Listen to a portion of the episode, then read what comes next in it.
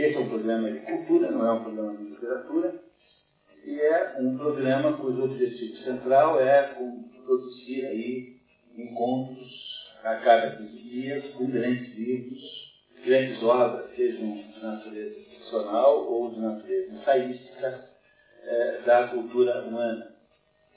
O, objetivo do curso não é, é ilustrar ninguém, não se trata do curso de beletrista, né? de belelecro, como se diz em francês, mas é um curso de cultura mesmo, sem nenhum desprezo à literatura em si.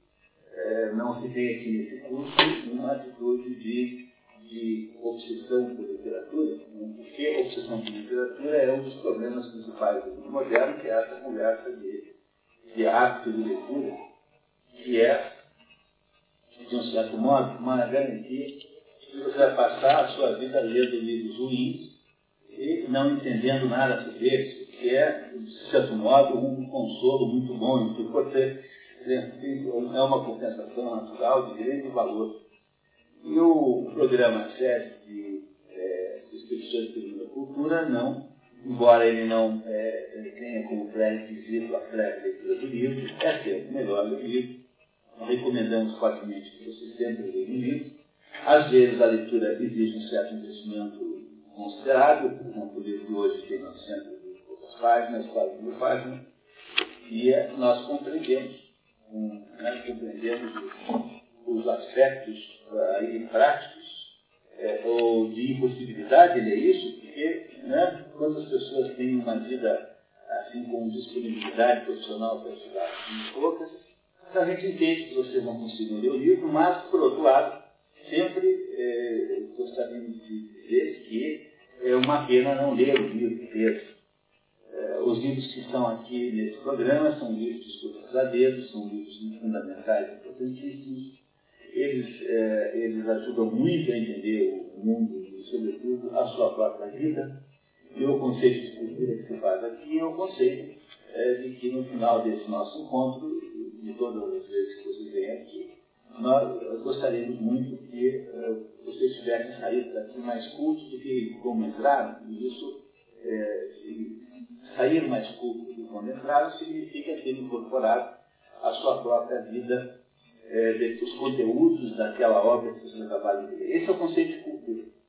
Ah, ah, só isso que é cultura. Cultura é quando a gente consegue é, aumentar o nosso acervo de, o nosso acervo de visões de mundo de questões ligadas à natureza humana. Então, o nosso, o nosso livro de hoje é A Montanha Mágica de Thomas Mann. Então, vocês receberam aí já uma pequena cronologia do Thomas Mann, que é um resumo é, muito pequeno também da obra toda. E, e, nós vamos ter que dar conta disso até às oito e meia, faremos isso durante a Às sete e meia, perdão, sete e meia, né? Sete e meia que é o horário oficial aqui. Viu como eu mal acostumado? Viu? Isso chama-se estar mal acostumado, né? Não é? Foi o ato falho. Ato falho. Não é isso? Não é assim que não é isso que é ato falho? Muito bem. Eu tenho, tenho um amigo, não vou dizer o nome por razões óbvias, que, enfim, que é casado e tem uma namorada. Imagina que barbaridade. Aí ele estava em casa um dia desses e ligou a namorada para casa dele. Aí ele atendeu o telefone e falou assim, não, não, não é daqui não, foi engano. Tchau, um beijo. Aí a mulher falou assim, você ligando por que você manda um beijo? Eu sou o educado. Esse é o famoso ato falho. Thomas, Thomas Mann. Ah, não sei se deve haver alguém mais, não sei se deve haver alguém mais polêmico do que o Thomas Mann. Você tem uma cronologia na mão, por favor, vamos dar uma olhadinha, não muito detalhada, porque o, o livro é muito grande, a missão do livro é enorme. Thomas Mann é um daqueles alemães lá daquelas famílias tradicionais do norte da Alemanha, na Liga Hanseática. Ele é de Lübeck. Lübeck é uma cidade que foi durante muito tempo uma cidade independente, né, como as outras cidades da Liga Hanseática. E ele é, nasce em, em 75 de uma família que o, os, os franceses chamariam de família patrícia, que aqui nós chamaríamos de família burguesa. O pai dele era um cerealista, assim, bem vivido, tinha uma turma muito velha, já tinha 100 anos acima da família, e o pai dele era também senador lá de Líder. E, no entanto, isso tudo muda muito, porque por causa lá das melhorias das comunicações no norte da Alemanha, acabou ficando perdendo espaço comercial para Hamburgo, e Líder decaiu imensamente, e isso decaiu também a fortuna da família. E o, Thomas Mann nasce nessa família em decadência econômica dentro de nós. Então, em 1835, nasce em Lübeck, o senador uh, Mann, né? a mãe do Thomas Mann era brasileira, e isso é um dos fatos mais interessantes, porque durante toda, na obra toda de Thomas Mann, há algumas, eh, digamos assim, eh, menções a esse fato, assim, indiretas. Ela era filha de um português, eh, perdão, filha de um alemão com uma portuguesa. Ela era de Angela dos Reis. O pai dela, que era sólida de Dom Pedro II, era idêntico ao Pedro II. O Pedro II, quando soube disso, mandou buscá-lo e ficaram até amigos. E ele era sólido do Pedro II e casou com a filha lá de um latifundiário português ali na região de Angra dos Reis. E a menina, então, é, nasceu ali. E com a morte da mãe, com sete anos, a menina, então, a Júlia, a Dodó, muda para a Alemanha. Então ela teve sete anos no Brasil filha de um pai alemão e de uma mãe portuguesa, filha de um grande latifundiário de origem portuguesa que morava no Brasil, uh, da região de Paraty. Há um erro comum, alguém, deve, alguém escreveu na Barça que a, a Júlia era a gaúcha, por alguma razão, não sei qual foi, e aí passou a ficar aí isso como regra, mas não é verdade, a Júlia era lá de Andalusia. E aí o pai dela, né, o, o pai do, do, Thomas Mann é o senador e a mãe é a Júlia Dodó, a Júlia Mann, que era brasileira. Teve quatro irmãos, é, sendo que o mais importante de todos, do ponto de vista de visibilidade pública, foi o Heinrich Mann. O Heinrich Mann, que foi importantíssimo, escreveu um livro é, chamado Processo do que ficou depois conhecido como Anjo Azul por causa do filme que foi feito é, em Hollywood, em torno do, do livro Professor Ungat, que é um professor daquele moralista sábio, que é pego lá namorando a tal da, da, da Helena de Boas, que é, a, que é a Marlene Dietrich no cinema, ficou famosíssimo, né, das Flower Engel. Né, e o, o, o, o a foi um intelectual de grande envergadura no tempo dele, no tempo que viveu, tanto quanto o Thomas Mann, muito parecido com os dois tiveram grandes divergências, eram os dois, foram dois grandes intelectuais europeus entre o século XIX e o início do século XX. Em 91 morre o pai aos 50 anos, portanto muito jovem, né? É, muito amargurado pelo fato de que os dois filhos mais velhos não queriam tocar aqui. Nem o Heinrich, nem o Thomas tinha vocação é, comercial. As duas haviam duas meninas, de que não se esperava que fossem dirigir uma firma em 1890, e o, Victor, o, o, mais novo, né, é, Vico, chamava-se Vico desse apelido, era muito criança, assim, era um menininho.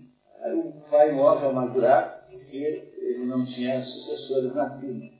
E quando ele morre, a família se dispersa, o Thomas fica ainda em Lübeck para terminar o, o segundo grau equivalente lá alemão, e a mãe se muda com os filhos menores, com três pequenos, para Munique onde se passa o resto, onde é o cenário do resto da vida de Thomas Mann. Nunca mais voltará lá no seu apartamento.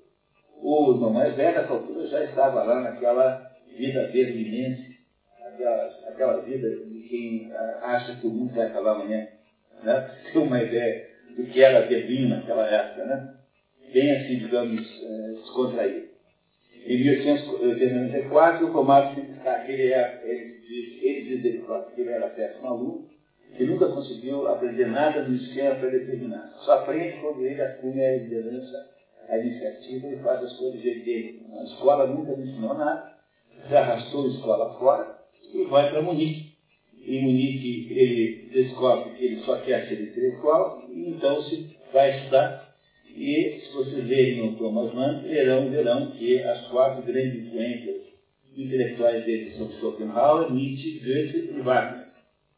E é muito interessante, você vai lendo os livros e vai descobrindo esses quatro aqui nos bastidores com toda facilidade. Schopenhauer e Nietzsche dando a Thomas Mann essa sensação que ele tem de uma certa idade, uma certa, certo pessimismo existencial. Uh, o, o, Wagner dando uma ideia da recuperação da germanidade, da, da recuperação né, via, via recuperação da mitologia, e o, e o Goethe dá a ele o modelo, o modelo literário. O modelo literário de Thomas Mann é Goethe. Tem várias peças que são peças, digamos, baseadas no Goethe, como a Carlota, Carlota Weimar, não, sim, Carlota Weimar é uma variação do jovem Werther, ele escreveu um falso, do mesmo modo que Goethe escreveu um falso, e assim por diante.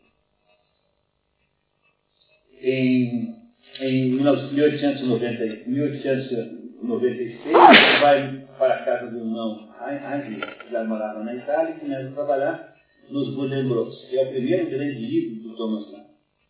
Em 1899, publica sua primeira coleção de contos, kleine Herr Friedmann. E aí, então, em 1901, publica esse livro, que é um sucesso instantâneo do público, Buddenbrooks, Zerfall einer Familie ou seja, Buddenbrook é o nome de uma família, declínio de uma família. É, não houve, não faltaram é, analistas que perceberam e há gente que faz toda a, a, a tradução dos Buddenbrooks para os mães. Ou seja, não, não falta quem aí demonstre que o livro é quase, um quase, né? Na, na verdade não, não, não, é, não é o que ele queria, mas é quase um romance Roman até, é, diz o roman até, um romance que você escreve contando alguma coisa que aconteceu com nomes falsos. É uma das melhores maneiras que existe no mundo de você arrumar inimigos. Poucas maneiras são tão práticas para arrumar inimigos do que fazer roman, roman até. É, então, o, um dia dele disse que ele havia, é, como é que é, que ele havia sujado o próprio.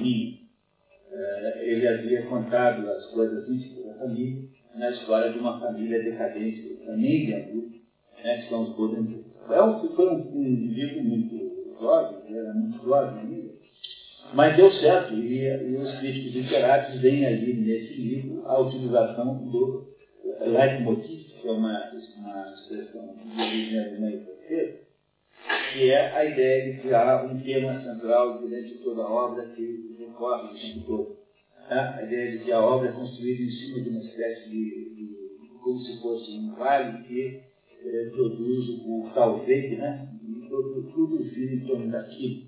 Isso por Thomas Mann, que ele era tirado da, da música, sobretudo, claro. Ele era um entusiasta, estudioso de música. Não há quase nenhum livro do Thomas Mann que não haja lá alguma direção sobre, sobre música em 1905, casa com a Catarina Kátia, né? Kátia Prinsheim, que é filha de uma catedrática de matemática da Universidade de Munique. Ela havia sido neta de uma feminista famosa, Edith Stone. Com, com ela, Thomas Mann teve cinco filhos. Seis. Isso, a Erika, o Klaus, que também virou, depois também virou escritor, escreveu um livro mais famoso sobre Mephisto, que é a sua própria versão do Fausto. Uh, teve o Tolo, que na verdade chama-se uh, Angelus Gottfried, Mônica, Elizabeth e Michael. São os filhos de Thomas Mann com a, uma Cássia.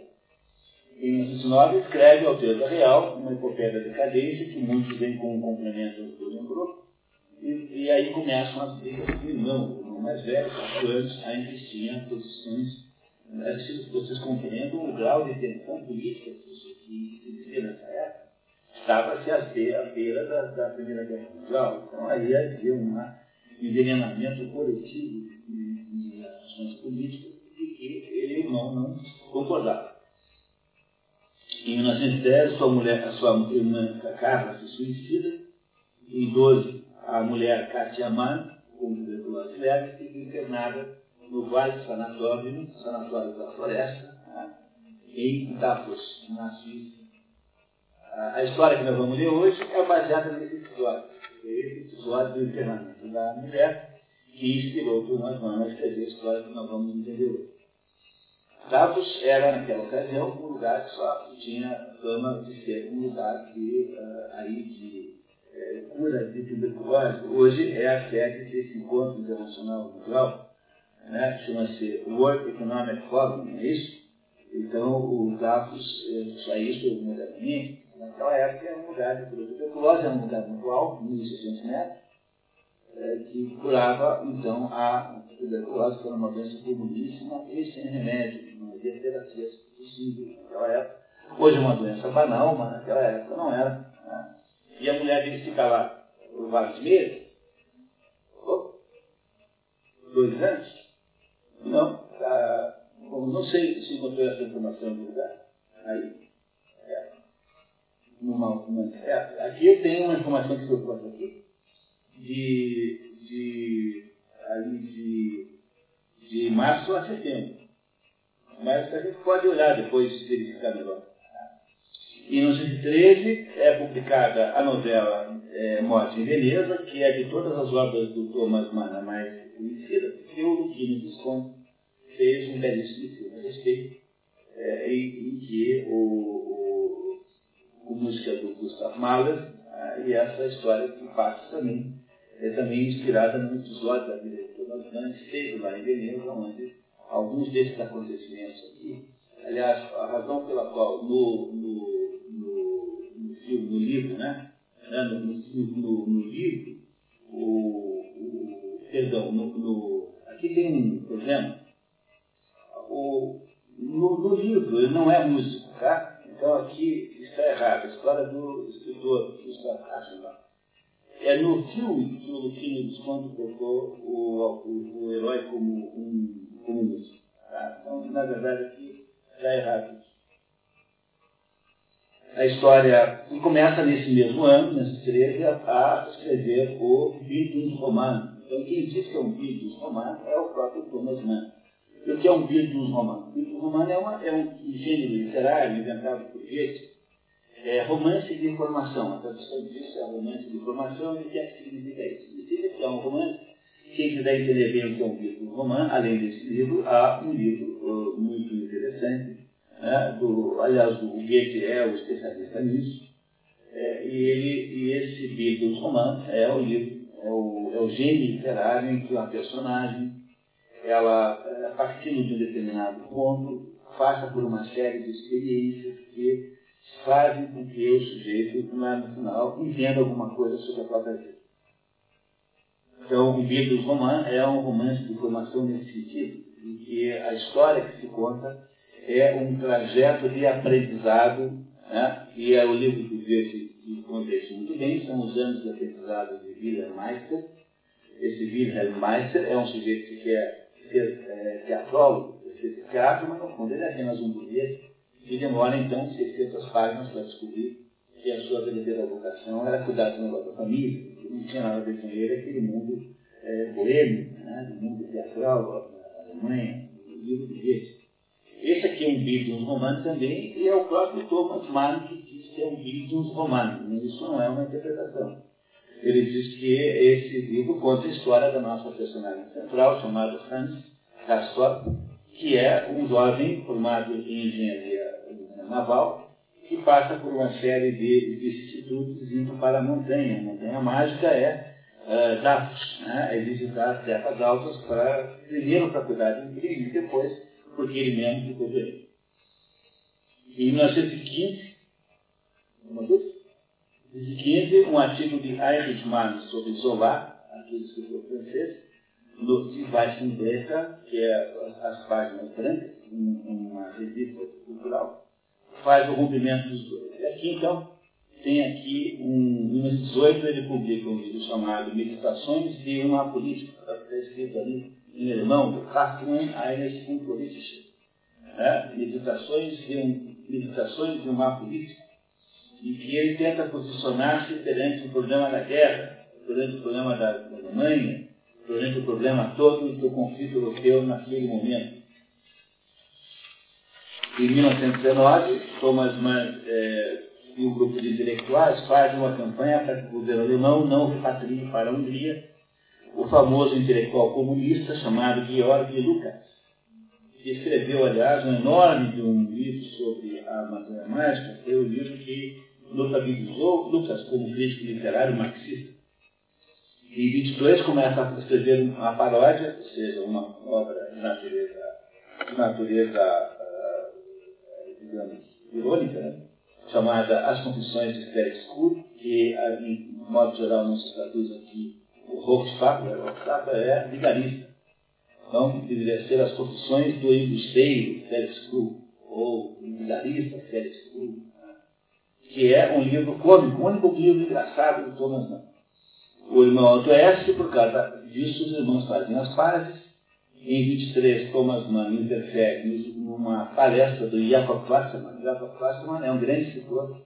Nós vamos ter ano que vem, aqui nesse nosso programa, ele, o nome, o Maurício Escola, quer dizer, o caso Maurício, Maurício, do processo Maurício, que, era, que é o mais importante. Ele escreveu uma belíssima filosofia é muito pouco conhecida, mas de grande importância. Esse Jacob Wasserman vai fazer uma palestra na Alemanha e os nazistas resolvem tumultuar o ambiente e quem salva o Jacob Wasserman de um virtual linchamento foi o Thomas Mann. Em 24, publica-se dois volumes da Montanha Mágica, de Zauberberg, a história de Hans Castorp, que vocês conhecerão aí futuramente, começa a trabalhar, talvez, no livro mais ambicioso de todos, a tetralogia Josef Unzanen Brüder, José e seus irmãos, quatro livros publicados em anos diferentes. Em, em 27, a sua irmã Júlia Elizabeth se suicida, já é a segunda irmã suicida. Publica a novela Mário e o Mágico, uh, e na Academia Cristiana de Letras lê a conferência O Ofício do Escritor Alemão nos Nossos Dias, e que ele posiciona o escritor alemão como sendo um defensor da, dos direitos democráticos. Da, aí a Alemanha já estava nesse momento muito estragada do ambiente por causa da hiperinflação e é, já nesse momento né, os primeiros movimentos na E em 1933 começa a publicação do, da série de Gestos Irmãos e por causa da chegada de Hitler ao poder ele se muda para a Suíça e onde edita o jornal literário Mass und Wert, significa medida e valor. Em 36, torna-se apátrida. O governo não caça sua nacionalidade e não tem mais pátria.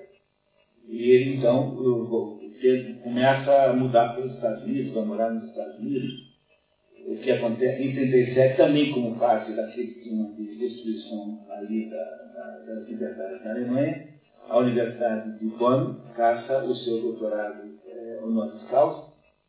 E em 38 já está morando nos Estados Unidos, é, dando aula em Princeton, é uma universidade de perto de Nova York, na costa é, leste em publica o romance Lotte em Weimar, escrito em torno do drama anos do lado inverso. Começa a Segunda Guerra Mundial e ele escapa durante a Segunda Guerra Mundial de uma tentativa de assassinar por um aviador alemão que tenta derrubar o avião em que ele estava indo de Malmö para Copenhague, lá no norte da Europa. Em 40 recebe a cidadania americana e passa a gravar um programa de rádio Deutsche Hörer, que significa ouvinte alemão, que a BBC transmitia para a Alemanha, esforço de contra-informação. Né? em 41 muda-se da costa leste para a costa oeste, na Califórnia, vai morar lá até 53. Em 45, o irmão dele publica um ensaio chamado Mind Bruda, muito comovente. Em 46, a Universidade de Bonn devolve o título de doutor honoris causa. Em 47, Einstein escreve um livro, aí está errado, isso aí não faz o menor sentido. Corrija, por favor. É, o Einstein está certo, tá? Depois é Zeitalter. Z-E-I-A-L-T-E-R. Einstein Alter. O resto depois vem Z, que está certo. Né? E a última palavra é Besichtig, que é B-E-S-I-C-H T-I-G-T. Vou repetir a última palavra. B-E-S-I-C-H T-I-G-T. Isso que está aqui significa uh, uma época é, revisitada, visitada, conhecida. É o livro do Heinrich Mann sobre a família dele. E Thomas Mann publica Dr. Faustus, que é a sua, a sua própria versão do Fausto, no caso de um compositor chamado Adam Ledertine, o, o Donald Mann, nesse último livro, faz uma espécie de síntese sobre a sua obra. É um livro monumental. Está programado aqui no nosso, no nosso programa para o ano que vem é 2008, não é 2009. 2009 está na lista de 2009. Então, se vocês estiverem por aí até lá, vamos ver aqui o Fausto de, de, de Thomas Mann. Em, em 49 morre o irmão, o irmão mais novo, que era o oficial sobrado, né? Mas, na verdade, o Heinrich estava vivo, mas morrerá logo em seguida. Ele foi o remanescente dos cinco irmãos.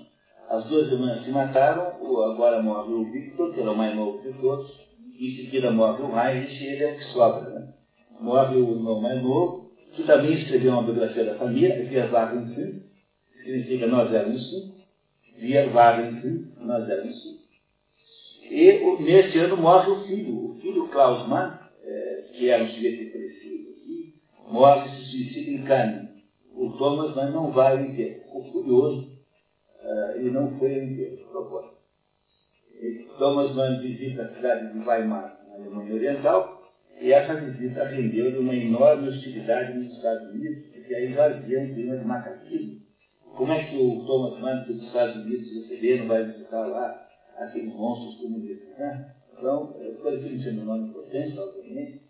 E, não, não sei se vocês sabiam, mas não está escrito aqui, mas quando houve a reconstrução da Alemanha, um dos sujeitos que foram cogitados para ser presidente da Alemanha foi o Thomas Mann. Chegaram a conversar até com ele, mas depois não deu certo. Mas ele quase virou presidente da Alemanha, porque ele era uma pessoa de uma dimensão, uma respeitabilidade extraordinária. Ele, aí morre o irmão em 50, e em 51 publica o último romance de Helvetia, o Eleito. Em 52, não aguentando mais o marxismo, volta para a Suíça, onde se instala lá em Kirchberg, perto de Zurique. E em 54 produz, publica o romance picaresco, que estava sendo escrito há muitos anos. Ele é escrito em né? embora tenha sido publicado por último. E morre em Zurique no ano no, no, em 12 de agosto de 55 em 58, é publicada uma, um livro de memórias da mãe, Aos Dodokihai, da uh, infância de Dodô, em que há várias menções ao Brasil. Ou, entre os livros do Thomas Mann, em que há uma menção grande ao Brasil, é o Tônio Krieger, que é um livro altamente autobiográfico, maravilhoso, uma novela autobiográfica, Tônio Krieger. Tônio é Antônio. Dizer, a personagem central tem um nome brasileiro, que era aquilo que havia sobrado na cabecinha da Júlia, porque ela, com sete anos na Alemanha, acabou, é, o que restou de português na cabeça dela foram fragmentos, ela, o que ela tinha de fragmentos ensinou aos meninos. Trata-se, portanto, de um sujeito extraordinário, de uma dimensão incrivelmente importante, e que escreveu um livro que é um dos grandes livros que a humanidade escreveu, chamado Montanha Mágica. É um livro um pouco difícil de lidar aqui, ele é um pouquinho grande, vocês repararam que o nosso resumo ficou maior do que a média. E vocês prometem que toda vez que vocês tiverem alguma dúvida sobre o que está sendo aqui, que vocês perguntem, porque, embora é claro que o livro de ficção sempre seja assim, uh, né, sempre seja, tem que se presumir uma porção de coisas, muita coisa o resumo não conseguiu capturar. Combinado, pessoal? Muito bem. Diga, Natália. Thomas Mann, ele, ele, tinha, ele não era simpatizante da escola de Frankfurt? Thomas Mann, ele, ele quando a escola de Frankfurt passou a ter algum, alguma importância, ele já estava muito já no final da vida. A escola de Frankfurt é um fenômeno da década de 60. Ela não começa na década de 60, mas ela só é importante na década de 60. 50 e 60. Então, o, o Thomas Mann nunca teve nenhuma simpatia marxista. É porque o Lukács já começa com o marxismo cultural lá naquela época. É, mas o Lukács não é bem escola né? Ele é anterior. Anterior. É, ele é anterior. O Lukács é aquele sujeito que queria fazer, a, a, porque o, o que o Antônio está dizendo é o seguinte, a escola de Frankfurt tentou fazer uma, uma, uma, uma, uma aproximação cultural do marxismo. Era a ideia escola de Frankfurt era misturar psicanálise com, com, com marxismo. Então, o, o, foi uma tentativa de fazer, portanto, uma adaptação, um enriquecimento do marxismo com a incorporação de outras tendências intelectuais do século XX e século XIX. Mas o Lukács foi o, o sujeito que fez a primeira tentativa na vida de criar uma estética marxista. E a ideia é que podia se fazer uma interpretação estética, uma teoria estética de origem marxista.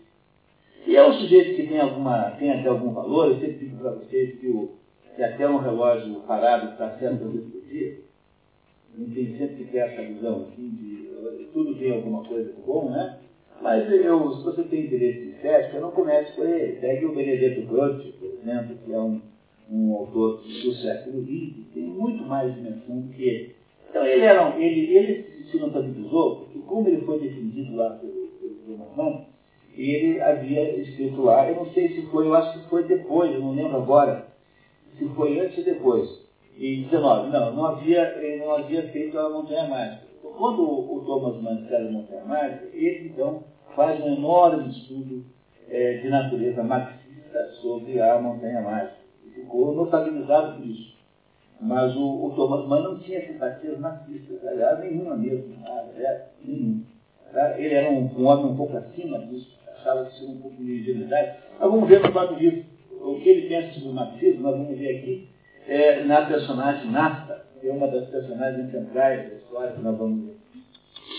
A Montanha Mágica conta a história de uma estada de Hans Castorp, num, num sanatório em Tartus a, o sanatório chama-se é, é, e ele, o sanatório verdadeiro, chamava Vale Sanatorium, onde a mulher dele esteve por alguns meses, ou por dois anos talvez, conforme a gente vai confirmar esse dado. É, o Hans Castorp é um jovem que perdeu os pais cedo e perdeu o avô que ficou com ele cedo e ficou então com um certo, uma certa herança que lhe dava uma renda é, anual boa não, incrivelmente, não era rico, mas ele tinha uma renda confortável e aí então ele é, sai de Hamburgo, ele é hamburguês, e vai para as montanhas da Suíça para primeiro sarar lá, sanar um pequeno mal-estar que ele tinha lá, uma, uma tendência tuberculose, e acompanhar o seu primo, Joachim Zisto, que era, estava lá internado. E uh, ele fica lá muito tempo, e durante esse tempo todo, nós vamos entender as aventuras do que acontece com ele lá nesse sanatório. Então, como disse a vocês, nós vamos ler aqui o nosso texto. Eu só, de vez em quando, a gente pula uma, um, um extrato desse, senão a gente não consegue terminar no tempo. Eu explicarei sempre o conteúdo do extrato, de modo que não haverá perda verdadeira, a não ser a diversão que vocês tenham que aplicar, que é a diversão de ler é, o texto todo agora comigo como eu já disse, não, esse resumo, por mais que tenha se esforçado por representar bem a história, ele não substitui a história original, não deixe de ler, porque ela é magnífica, maravilhosa. E o próprio Thomas Mann perguntava o que, é que significava o livro, disse que era para ler duas vezes que você entendia. Em vez de responder, falou, leia duas vezes que você entende. Tá? Ele dizia isso. Né? Então, esse homem que está aqui um homem muito sofisticado, Thomas Mann é um escritor muito culto, muito sofisticado. É o, digamos, o, é o máximo de uma certa era de grandes escritores alemães que acabou aí com a Primeira Guerra Mundial. Então, vamos ler, eu, eu começo lendo aqui o ali no início, né? Thomas Mann começou a escrever A Montanha Mágica em 1913, após a publicação do Morte e Beleza e da estadia de sua mulher Kátia, entre março e setembro de 1912, no Vale do Sanatório em Tartus, na Suíça. A obra só seria publicada depois da guerra, em 1924. No início da obra, Mano explica aos leitores. Queremos narrar a vida de Hans Castorp, não por ele, a quem o leitor em breve conhecerá como um jovem singelo, ainda que simpático, mas por amor a essa narrativa que nos parece em alto grau digna de ser relatada. A favor de Hans Castorp, convém, entretanto, mencionar que essa é a sua história e que a, e que a história não acontece em qualquer um. Os fatos aqui referidos passaram-se há muitos anos já. Então, por assim dizer, cobertos pela página do tempo, em absoluto, não podem ser narrados senão na forma de um passado remoto, ou de um remoto passado.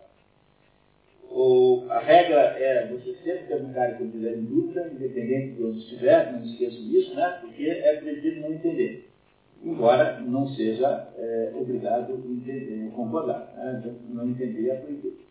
A tradução que está aqui é uma tradução magnífica, feita por um tradutor chamado Herbert Caro, que é desse pessoal da antiga, que é uma tradução muito bem estudada, muito bem feita, digna da obra original.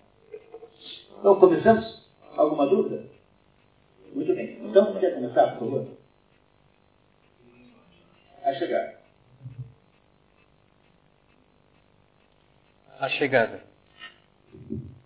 Hans Castor, jovem recém-formado em engenharia naval, nascido em Hansburg por volta de 1883, viaja em pleno verão de 1907 de sua cidade natal para Davos Platz, no cantão dos Grisões, na Suíça, para passar três semanas visitando seu primo Joaquim Fizeman e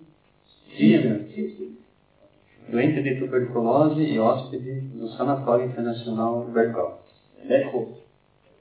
Em alemão, a, a, a, as duas, o grafema CH é sempre cultural. Joachim, tá? Joachim em alemão, a pronúncia, pode falar Joachim sem problema nenhum, só para título de curiosidade, né? em alemão fala-se Joachim, assim com a garganta. E o J sempre tem som de I. Então, Kátia escreve com J, mas não é Kátia, é Kátia mesmo. É, não esqueçam que a primeira regra para fazer ficção é você se deixar enganar pela pessoa. Vocês não brincarem. E tudo isso aqui é verdade e não forem capazes de transportar para a situação, vocês não compreenderão a obra. E a obra precisa daquilo que o Coleridge dizia, chamava de suspension of disbelief, suspensão do ceticismo. É preciso que por um certo tempo vocês façam de conta que vocês estão lá é, fazendo esse mesmo trajeto junto com a personagem que é o Hans Kafka. É, isso é absolutamente fundamental para entender. Não fiquem brigando comigo, não fiquem dando mérito, façam de conta que tudo é verdade. Tá? E vocês entenderão. Continuamos. Hans tinha sido criado por seu tio, o cônsul Tienapel, que já perdera a mãe com cinco anos e o pai com sete. O avô Hans Lorenz Castor morrera logo em seguida. Castor imagina fazer uma viagem rápida porque logo iniciaria estágio no estaleiro hamburguês. Não tivera intenção de levar essa viagem muito a sério e de entregar-se totalmente a ela. Propusera-se liquidá-la depressa porque tinha que ser feita, depois de regressar para casa tal como partira. E retomar a sua vida anterior exatamente no ponto em que abandonara por um instante. Ainda ontem se movimentara dentro do costumeiro círculo de ideias. Ocupara-se com os acontecimentos mais recentes, o seu exame final e com o futuro imediato, sua entrada na vida prática, como funcionário da firma Thunder Williams, estaleiros, fábrica de máquinas e caldeiras. Thunder e Williams, né? Então, apenas em alemão, Thunder e Williams. Na medida em que o trem sobe as montanhas, Hans Casta nota que deixara para trás a zona das árvores frondosas e se não, e se, não se enganava também a dos pássaros canosos. Olha, um, um autor com essa complexidade que o Thomas Mann não faz nada gratuitamente não, sabe? Ele deixar a, as, as aves canoras para trás tem algum significado. Vocês não, não precisa nem debater isso agora, mas preste atenção nos detalhes, os detalhes são reveladores do conteúdo é, preciso olhar assim, com, essa, com essa sutileza, assim, ter capacidade de perceber alguma sutileza que melhora a compreensão da obra. Então ele deixa o tempo todo assim, pistas para você compreender. Essa ideia de cessação e empobrecimento fez com que ele, acometido de um ligeiro acesso de vertigem e mal-estar, cobrisse por dois segundos os olhos com a mão. Mas isso passou. Viu então que terminara a ascensão. Estava vencido o ponto culminante do passo. O trem corria confortavelmente no fundo plano de um raio. Muito bem. Muito obrigado. Antônio, por gentileza. Haas é recebido na estação ferroviária por seu primo, cuja aparência julga saber. O rosto de Joachim, que pretendia seguir carreira militar, estava tostado de sol e adquirira uma cor quase bronze. Castor quer que o primo volte com ele ao final das três semanas. Mas Joachim está relutante, porque o Dr. Berres, o diretor do sanatório, lhe havia falado ainda seis meses. Três semanas representavam quase nada para nós aqui em cima, mas para você que vem de visita e tenciona demorar-se só três semanas, é uma porção de tempo. Trate de se aclimatar primeiro. Não tardará a notar que não é fácil, não é assim tão fácil. E o clima não é a única coisa estranha que existe. Aqui. No sanatório não existe a medida de tempo semana. A única medida de tempo que tem é mês e ano. Então, é muito estranho para quem está no sanatório que vem alguém com a pretensão de ficar três semanas. O sanatório pode, obviamente, receber outras eh, pessoas que não são doentes, mas é uma espécie de hotel, mas a maioria daquelas pessoas que estão ali são pessoas é, que ficam ali por longo tempo. Porque a doença é uma doença rigorosamente intratável. Ela pode ser contornada com o ar da montanha. No Brasil, era em termos de muito valente, tá? Ah, então, os tuberculosos né, num tratamento de Jordão, porque o ar é mais, é mais puro e porque você tem menos umidade. O problema, porque o tuberculose é sempre o inverno. E é por isso que é, os, os sanatórios eram é, muito mais demandados no inverno, o inverno na planície, era um inverno úmido, era um inverno com grande potencial de piorar a situação do tuberculose. Então, lá em cima, o mundo funciona com outra regra, porque lá em cima você está sozinho com a sua doença e, portanto, a noção de tempo não é de modo nenhum a mesma que da planície. Então há aqui uma contraposição que vai ficar na obra inteira entre planície e montanha, planície e montanha, com dois mundos em contraponto um do outro. Vamos ver como é que ele nos explica melhor. Aproximam-se do sanatório já escuro. Castor indaga das geleiras, picos brancos e cordilheiras e não acha as montanhas muito altas. Joaquim lhe faz ver que, ao contrário, Há vários picos de neve eterna e que todos ali acabam se cansando da paisagem. Nós todos aqui em cima, pode acreditar, estamos fartos dela, indizivelmente fartos, disse Joaquim. E sua boca torceu-se numa expressão de nojo, que parecia exagerada e violenta, e novamente não lhe ficava bem. Na porta do sanatório, Joaquim comenta sobre o Dr. Edwin, Krokowski, médico ali que pratica dissecação psíquica nos pacientes. Castor explode em gargalhadas. Dissecação psíquica é uma maneira de falar de psicanálise. Nós estamos aqui em 1907. Em 1907 você tem ainda isso que Wilson muito no início. Então, o que se chama de dissecação psíquica é já o conjunto daquelas é, terapias baseadas na, na, na metodologia freudiana que nunca, nunca é mencionado como tal. Quer dizer, em nenhum momento menciona-se Freud como tal. Estão entendendo a história? Está muito, está bem claro isso? Parece a vocês visível? Então, já, já estão sentindo o ar da montanha? Sabe? Parece? Você está com frio? Você está...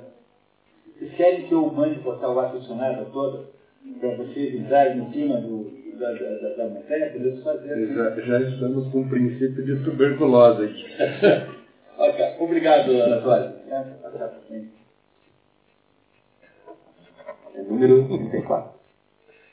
Gaspar dirige-se para o quarto 34, o quarto da direita e do próprio Joaquim, e o da esquerda de um casal russo. Vão jantar no restaurante. No caminho, um doente tosse de um modo que Gaspar nunca ouvira.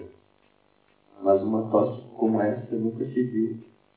Pelo menos eu não tinha ideia de que existia uma coisa dessas. Já não é uma tosse viva, não é seca, mas também não se pode chamar de solta. Não encontro nem de longe a palavra adequada, e como se se descortinasse no interior do homem, e tudo fosse lodo e pântano. Porque é uma maneira bem é, negativa, de, macabra de ver isso, né? Então, é, há um traço na personalidade de Castro que é assim, nós temos que prestar atenção. Então ele tende a ver as coisas de um jeito um pouco sombrio sempre. É, queremos um pouquinho, por favor? É, nesse hotel há um restaurante que é usado apenas em situações especiais e há uma sala de refeições, que é onde os, os uh, hóspedes comem. É uma sala que tem sete mesas redondas e, e, que hospeda, né? E que, uh, onde se colocam todos os hóspedes. Então, onde eles vão agora não é o lugar do cotidiano, é um lugar apenas para quem está querendo assim comer a com algum estranho, ou quando alguém aniversário. No restaurante recebiam-se visitas, comemoravam-se resultados positivos de exames, partidas e aniversariantes, em resumo, todas, é, resumo, datas especiais. As cinco refeições cotidianas eram feitas na sala de refeições onde havia sete mesas redondas. Os primos comem uma refeição deliciosa, na opinião de Gaspar, e cansativa, na opinião de Ione. Estou cansado dessa cozinha, disse, e isso se dá com todos aqui em cima. É, é costume resmungar contra a comida, pois quem se acha amarrado a esse lugar por toda uma eternidade. O, é Rio Laroso. Rio Laroso. É um, é um rio. No entanto, foi compartilhado com prazer por ambos. Gaspar quer saber se o tempo passa depressa no sanatório. Johan explica. Depressa ou devagar, como quiser, respondeu Johan. Propriamente não passa de modo algum. Sabe, aqui não há tempo nem vida. Não, senhor, não há nada disso, acrescentou, meneando a cabeça. E novamente levantou a taça. Uma coisa fundamental e importantíssima. Qual é a primeira grande diferença que há entre a planície e a montanha? Além das rochas, da altura, do frio, etc. A noção de tempo é completamente diferente. Então, embaixo, as pessoas estão cercadas de atividades cotidianas, passam o dia inteiro cuidando de rotinas, e lá em cima não. Lá em cima, o que é que unifica as pessoas que estão lá em cima da montanha? São doentes de tuberculose. Eles são pessoas que, em princípio, têm uma perspectiva de futuro nenhum. Não é uma doença fatal que pode ser simplesmente apenas é, contornada, mas não curada. Então, a noção de tempo para quem está nessa situação especial é muito diferente da noção de tempo para quem está é, com a agenda cheia de compromissos cada meia hora. E essa, esse impacto o uh, Hans Castor está sentindo pela primeira vez agora, contado pelo primo, né, o Joachim é, Simpson, que é o primo do, do Castor. Muito bem. Muito obrigado, senhora. Quer continuar? Falam das novidades de Hamburgo, sobretudo da canalização do rio Elba e do dia a dia no sanatório. Jorgen diz ao primo que a maioria dos hóspedes era mexeriqueira, especialmente a senhora Scott. Stuart. A pessoa mais inculta que já encontraram. Ela é somente burra feita uma. Assim. Resumo, não conseguiu traduzir o quanto dessa senhora é inconveniente e diz as coisas mais disparatadas e fora de propósito que posso imaginar. O livro é extremamente divertido, não deixe de ver. Livro de, uma, de um humor sutil, irônico, profundo, uma maravilha. Não deixe de ler, muito divertido. A caminho do quarto encontram o Dr. Edwin Prokofsky, 35 anos, baixo e obeso, com ar de artista, que quer saber se Castro tinha, tinha vindo até Devon como paciente. Ao ouvir que Hans estava de plena saúde, diz Será? perguntou o Dr. Prokofsky, avançando a cabeça obliquamente como para caçoar, enquanto seu sorriso se acentuava. Nesse caso, o senhor é um fenômeno digno de ser estudado. Eu, pelo menos, ainda não encontrei um homem de perfeita saúde. Posso perguntar qual é o exame que prestou? Sou engenheiro, doutor, comunicou Hans Castor com dignidade e modéstia. Pois então, durma bem, Sr. Castro, na plena convicção de sua saúde inatacável. Durma bem e até amanhã. Com essas palavras, despediu-se dos jovens e voltou ao seu jornal. É, talvez, na opinião do Dr. Prokofsky, não há pessoa saudável de modo nenhum, porque ele tem uma perspectiva psicanalítica. Ele não tem uma perspectiva médica apenas, fisiológica. Então, vocês já perceberam que o Dr. Prokofsky representa uma, uma espécie de tendência da época a olhar para as doenças do ponto de vista psicológico e não físico Né? Então é isso, ele acha, duvida muito que o, o, o Hans, na verdade, estava doente, como foi falar, mas levemente doente. Não era um doente que merecesse essa medicação. Ele foi porque estava vindo dos exames, porque ele tinha preguiça de arrumar um emprego. Esse Hans Castro parece muito com o Thomas Mann, ele, ele é talvez de todas as figuras, todos os heróis é, do humano, o mais autobiográfico. Thomas Mann também não tinha o menor desejo de trabalhar, não tinha entusiasmo por grandes realizações dentro do esporte. E ele, então, esse lance foi mais lá porque ele achava bacana ficar lá três semanas com o nas montanhas. Tá? Eu não pretendia eh, ficar internado lá, de modo nenhum. Queria mais um pouquinho, por favor? Da pia batismal e dos dois aspectos do avô. Nesta parte, Thomas Mann nos conta as experiências de Castorp com a morte. Ele havia perdido mãe, pai e avô em sequência. Não se esqueça que era a terceira vez, num curto lapso de tempo e numa idade tão tenra, que a morte agia sobre o espírito e os sentidos do menino. Esse quadro e, esse, e essa impressão já não lhe eram novos, senão bastante familiares. Nas duas ocasiões anteriores, já se mostrara conhecido o dono de si, sem perder o domínio dos nervos, apesar de, de tristeza natural que sentia. Muito obrigado,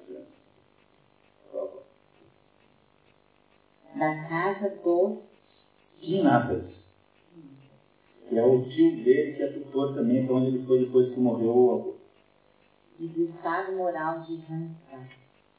Com a morte do avô, Hans passou a morar na casa de seu tio, o cônjuge setor nomeado pelo tribunal. Considerando sob a administração do tio Carter, tinha renda para viver confortavelmente o resto da vida. Thomas Mann, narrando os anos de crescimento de Carter, diz Hans Carter não era nem um gênio nem um imbecil, e a razão de evitar para sua qualificação em termo medíocre reside em circunstâncias que nada têm a ver com sua inteligência e quase nada com a sua singela personalidade. Fazemos-lo devido ao respeito que temos pelo seu destino, ao qual nos sentimos inclinados a atribuir certa significação intra-individual. Ficamos sabendo também a razão pela qual Hans devia ficar três semanas nas montanhas suíças. Ao voltar para a casa de férias, após prestar os exames finais, parecendo mais fatigado que normal, impressionou o médico da família, o Dr. Heidekin, que lhe receitou a estadia no sanatório onde já estava o seu filho, Johann Joachim Ensombramento público. Na primeira manhã no sanatório, Hans observava pela janela a paisagem apenas entrevista no anoitecer do dia anterior. Do quarto ao lado, o casal russo, tá? do quarto ao lado, o do casal russo partem sons como de uma luta acompanhada de vizinhos e arcadas, cuja natureza escabrosa não podia passar despercebida ao jovem. Se bem que ele, por bondade, se esforçasse a princípio por interpretar de uma maneira. É, o Thomas Mann é um sujeito dificilíssimo então, ele sempre faz insinuações sobre as coisas e é, lidar grosseiramente com nenhum assunto. Né? Então, você vê aí como ele consegue ser sutil com relação à situação do casal ao lado do, quarto unificado. Vocês lembram né, que está o, o, o Hans no meio, o, o Joachim de um lado e o casal russo do outro. Então, são os vizinhos do quarto do, do, do Hans. Vamos lá, por favor. O café da manhã no caminho para o café da manhã, na sala de refeições, a de ao primo, que não quero ser, de modo algum, apresentado ao casal russo, dentro da péssima maneira, já que esclarece é marido do cabelo. Na sala de café, uma protusão de ciclos exóticos, muito estrangeiros, muitas russas da pessoa de toda a cidade. A maioria mostrava-se alegre, provavelmente sem motivo particular, apenas por não terem preocupações imediatas de estarem reunidas num grupo numeroso. Os lugares nas mesas são marcados, de modo que o paciente sempre come como se mesmo companheiro. Em cada mesa há sempre um lugar vazio para o padre. Dentro desse médico serei juntado a qualquer grupo.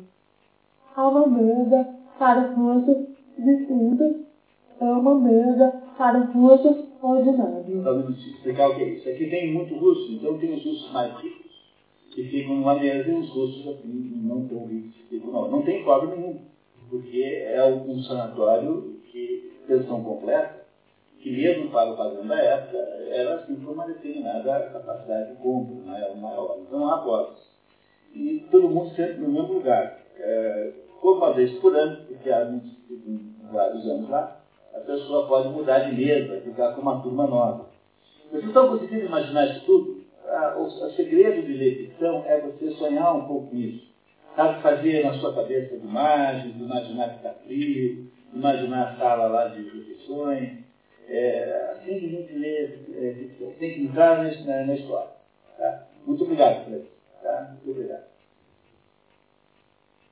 Saindo da sala de café, os primos quase esbarram no doutores Vermes e Krokowski.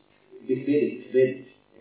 Félix. O doutor Félix contrastava com o Krokowski. Era o surdo, alto, de cabelos completamente brancos, grandes olhos azuis proeminentes. Um príncipe que se curara de tuberculose cerebral no sanatório lhe havia concedido o título de conselheiro áulico. Hofrat, Hofrat. O médico, que tem senso de humor ferino, comenta que Castor parece anêmico e tem mais vocação para paciente do que Yohaki. Aposto que seria melhor paciente do que ele. Nota-se imediatamente se alguém tem ou não tem vocação para ser um paciente que presta. Para isso, precisa de talento, como, aliás, é necessário para tudo. E esse ajudante de cozinha aí não mostra nem, menor, nem a menor sombra disso. E a gente cozinha é uma gozação com o, com né? É com o né? Você está falando do cara. Esse médico aqui é engraçadíssimo, é um Esse médico aqui é o personagem mais engraçado da história. Pode ser até que sirva para o campo de manobras, mas não tem jeito para a área doente. É, porque o primo é militar, né? A todo momento quer ir embora, imagina sempre quer ir embora e não para de insistir comigo e de me suplicar. Simplesmente não pode esperar um dia em que comece a me judiar com ele lá embaixo. Que excesso de entusiasmo! Não nos quer sacrificar nem meio ano. E, contudo, leva uma vida bonita. Diga o senhor mesmo, Zinke, é ou não é uma vida bonita? Os médicos partem sugerindo a Lohar, Lohar que ponha, a boca, ponha na boca um charuto de mercúrio. Há um processo sistemático de, de controle da temperatura. Então, todos os doentes fazem uma planilha diária, eles mesmos tiram a própria temperatura para controle do, da evolução da doença, que se manifesta sobretudo pela febre. É uma exceção, né? Então, o médico, esse médico é muito divertido e começa a imaginar se o Hans não gostaria de passar lá alguns anos também, né, não seria uma boa ideia para todos os envolvidos. Muito obrigado. Né? Carlos Gente, por favor. Brincadeira de mau gosto, viático, hilaridade interrompida. Homem muito simpático, comenta Castro, referindo-se ao médico, enquanto saem ao ar livre. Riem da piada do médico a respeito do charuto de mercúrio. Castro fuma um Maria Mancini e face ao fato de o primo não fumar, comenta. É, Maria Mancini é, um, é, uma marca de charutos, tá? É charutos alemães, de prêmio, tá? charutos alemães. Não com fumo alemão, mas fumo lá de Java, aquelas regiões lá onde é mais feito na Alemanha o charuto. Simplesmente não compreendo como alguém possa viver sem fumar. Priva-se, por assim dizer, do que há de melhor na vida em todo caso, lhe escapa um prazer magnífico. Quando acordo pela manhã, já me alegro com a ideia de poder fumar durante o dia. E quando tomo uma refeição, já penso em fumar depois. Sim, senhor, posso dizer com um pouco de exagero. E como apenas para ter uma oportunidade de fumar.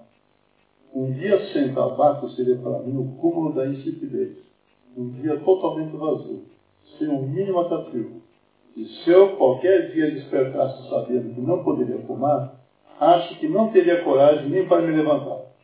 Francamente, eu ficaria na cama. Muito bem, muito, muito obrigado. Rubens, por favor.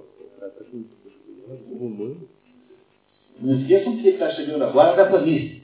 Não é isso? Acabou de chegar da planície e está defendendo o ato de fumar. E o Joaquim refuga militarmente dizendo que depender do fumo até este ponto é sinal de fraqueza. Na caminhada, Joaquim perde o fôlego e Cascoff se adianta. Ao passar por um grupo de hóspedes, uma moça, que quase roça nele, produz estranhíssimo som, como de porquinhos de borracha que se compram nas feiras. Um assobio feito sem movimentar os lábios. Depois da passagem do grupo, Castro é, dá-se conta que se trata de um trote e de que o grupo ria dele.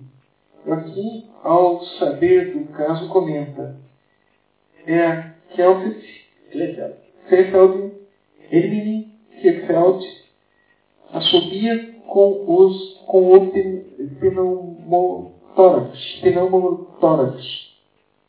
Explica que o fenômeno acontece às vezes com os doentes que se isolam é, é o fenômeno que acontece às vezes com os doentes de que se isolou o pulmão debilitado cirurgicamente e se encheu de nitrogênio, a fim de poupá-lo. É, entre as poucas possibilidades de intervenção no, no tuberculoso estava essa. Tem um pulmão é, muito prejudicado, então aquele, aquele, aquele pulmão é isolado, ele não funciona mais como pulmão e é enchido de nitrogênio, enquanto em que recurso, porque um pneu de um automóvel Tá? E, e, ele, e alguns desses operados, com isso que aquele, aquele pulmão que não tenha atividade, né, que não funcione como, como pulmão, possa se recuperar por, porque né, está menos exigido.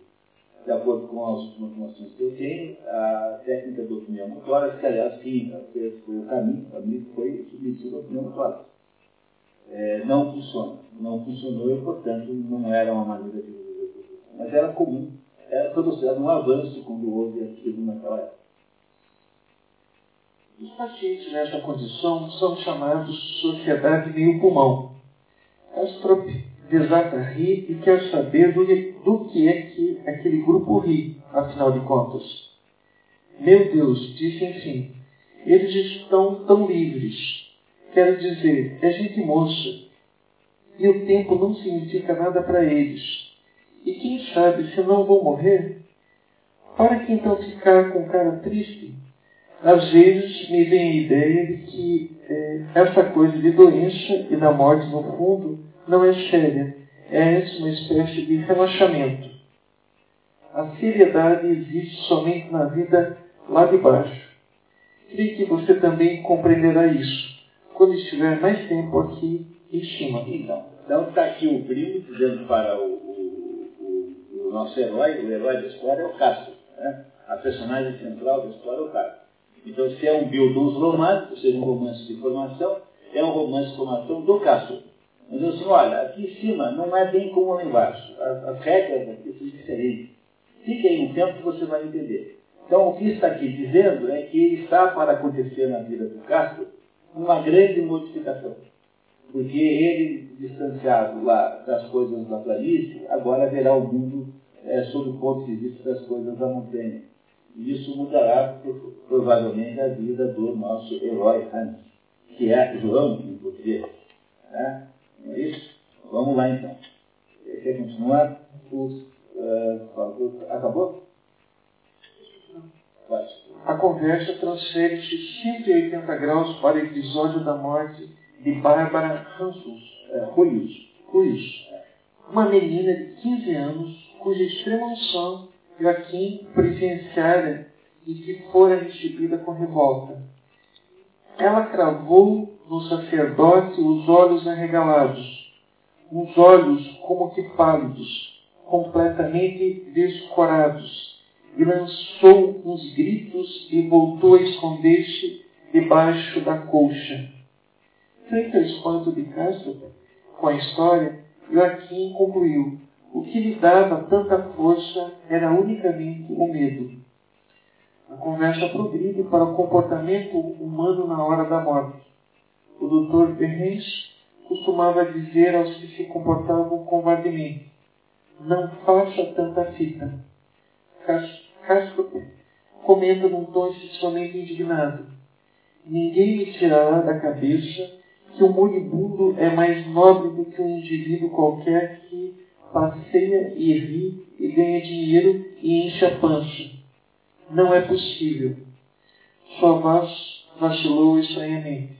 Não é possível. Sua voz vacilou é, estranhamente. Não é possível que se trate assim. E de súbito suas palavras se afogaram numa gargalhada que se apoderou dele e o dominou. Muito obrigado. Muito bem. Luiz, por gentileza, Satã. Satã. A chegada de um paciente interrompe as gargalhadas de Rã. Trata-se de um homem entre 30 e 40 anos, levemente calvo e grisalho, meio deselegante, mas mesmo assim um cavalheiro. Joachim o apresenta como Ludovico Settembrini, um intelectual italiano que, ao saber de Castro, está ali apenas para visitar seu primo e inicia um diálogo. Vejam só, então, não é dos nossos, goza de boa saúde. Está aqui apenas de passagem, como Ulisses no reino da sombra. Que audácia descer até estas profundezas, onde os mortos levam uma existência real, desprovida de sentido. Até as profundezas, Senhor Setembro. Não diga isso. E eu subi uns cinco mil pés para chegar aqui. É, é o que o Senhor pensa. Palavra de honra. Trata-se apenas de uma ilusão, disse o italiano com um gesto enérgico na mão, da mão. Somos umas criaturas que, caí, que caíram muito baixo.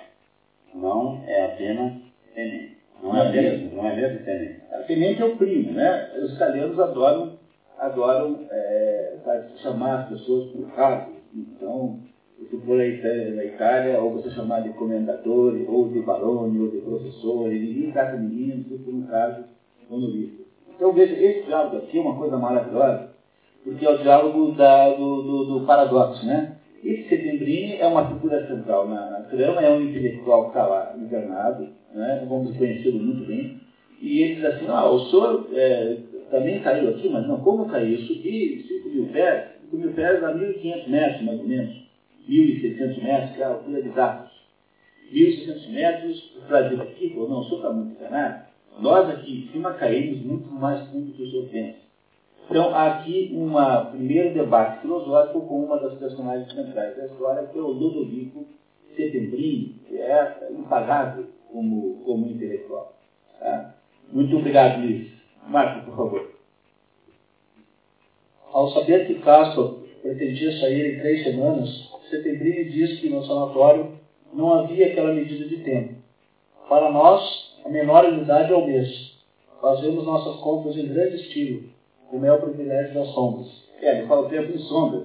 Porque, por que diz em seguida que Ulisses veio ao reino das sombras? Porque Ulisses, que conseguir ver na, na, na, na Odisseia, que vai ser aí, acho que em novembro, será que Ulisses, na sua volta para Ítaca, dá uma passadinha no inferno. Então é o Ulisses visitando o inferno, do mesmo modo que o Dante visita o inferno também sem pertencer a ele. Então Ulisses e Dante são visitantes que não são do inferno. E é o Castro que também é equivalentemente né, um visitante do sanatório sem ser hóspede, no sentido médico da palavra. Pode continuar. Setembrini é escritor, discípulo de Josué Carducci, que havia dedicado o hino a Satanás. Na nota, trata-se do hino a Satana, composto com a afirmação da racionalidade humana frente à tirania divina. Pronto, então nós temos uma ideia de quem é o Setembrini. O Setembrini é aquele sujeito que encarna uma determinada corrente de pensamento humano que acha que o Satanás é mais amigo da humanidade do que Deus, porque o, o Deus, de alguma maneira, tiraniza a humanidade, estabelecendo exigências absurdas. Então, esse setembrinho tem alguma coisa de prometeico nele. Ele é algum, é, prometeísmo é aquela ideia de que o ser humano tem toda a autonomia para fazer tudo por sua própria conta. Vamos também ver aqui no nosso programa o mito de Prometeu, o de Prometeu acorrentado, aí, aí já, aí já jogado e vocês compreenderão melhor a ideia do prometeísmo, mas aqui o CTVN faz parte de uma facção de intelectuais que são, assim, é, muito humanistas, no sentido negativo da palavra, exclusivamente voltados para o homem, para a autossuficiência do homem. para resolver os problemas da vida. Esclarece setembrino. De vez em quando canto esse hino na minha pátria, por ocasião de certas solenidades. Ó salute, ó satana, ó rebelione, o de vite dela ragione. Uma maravilha esse canto. Na medida que Setembrino provoca Castro para falar das vantagens da engenharia naval, o jovem confessa, seria mentira se dissesse que me dou perfeitamente bem como trabalho. Pelo contrário, devo confessar que o esforço me engota bastante. É com o trabalho, tá? Ele esgota bastante. É, com o trabalho, eu estou preparado. Com o trabalho, né? Isso. No fundo, só me sinto à vontade quando faço, quando nada faço. Setembrino, que não gosta do Dr. Behrens, faz comentários irônicos sobre ele ter inventado a cura do verão, e que desde então os negócios marcharam igualmente bem no verão como no inverno. É um gênio de Setembrino. Intuição. Critica também os outros sanatórios do local, como o Dr. Kafka, que sumia na hora de autorizar a saída do sanatório, engordando desnecessariamente as contas dos pacientes, e o do Dr. Saltzman, onde os pacientes não morriam de tísica, mas de cirrose alcoólica. Castro impressiona-se com o Setembrino. Esse Setembrino é um irônico, é um gozador, é um sujeito é, que passa o dia inteiro fazendo ironia, muito inteligente, e aí então ele é um cético, né? ele não acredita em nada, ele, é ele acredita na humanidade, na capacidade da humanidade de fazer as coisas, mas ele é um, um deficiente em geral. Assim. E ele então faz essa, essa, é, esses comentários aí sobre o nosso, o nosso sanatório aqui. Muito obrigado, Marcos. Por favor, então, vez, sutileza do pensamento. Sutileza do pensamento. Os primos caçam e assim curta a natureza do tempo. Caça o que é relativo, e assim absoluto. Vamos tomar mais um café. Na metade da manhã, os hóspedes se reúnem para uma pequena refeição regada à luz. Estão todos lá, entre eles o casal russo, vizinho de Castro. São, ao todo, cinco refeições por dia, todas, to, todas por demais de que Concorrem a um sanatório de tuberculose, só que não, são pessoas com é, uma saúde muito prejudicada. Então eles comem cinco vezes por dia. Tem um café da manhã, depois tem um lanche assim às 10, depois tem um almoço, depois tem um chá à tarde e tem um jantar. Cinco vezes por dia, todos se reúnem em volta daquela mesa, uma das sete mesas, é, com, as, com os lugares marcados. Quer um pouquinho mais, por favor? Uma palavra demais. Depois da refeição, os primos caminham pela estrada na direção do Davos Lá. Castro está incomodado com o fato de seus charutos. Já havia fumado um primeiro passeio após o café da manhã. Teve perdido o sabor e havia trazido 200 de hambúrguer. Hans Castro, tomado pelo desejo de ser proporcionar o primeiro e querido estímulo, acendera novamente o charuto. Provavelmente foi graças à cerveja que acabava de beber que redescobriu minha indizível satisfação. Alguns vestígios do almejado aroma, se bem que esse aparecesse apenas em raros momentos e sem grande intensidade. Todo um esforço nervoso alcançar uma ideia daquele antigo prazer e o repugnante sabor do couro continuava, continuava predominante. Já tem alguma coisa por ter saído errado, né? Ele não estava errado na planície, ela não tem. Que é, que é o fumo de que ele faz uma defesa tão animada que agora o fumo parece não ter a mesma, não dá o mesmo prazer de antes. É um sintoma além, mas o sintoma é que alguma coisa extraordinária está acontecendo na vida de Hans Castor. É, ele já não consegue ter os mesmos prazeres que ele tinha na planície. Vamos lá. Enquanto andam, Joaquim escreve os hóspedes que há pouco haviam sentado à mesa com ele. A senhorita Marúzia. Marúzia, Hodgson e a senhora É. professora Engelhardt Engelhardt. E o, o mais doente de todos, o doutor Léo Blumenkohl. Dessa.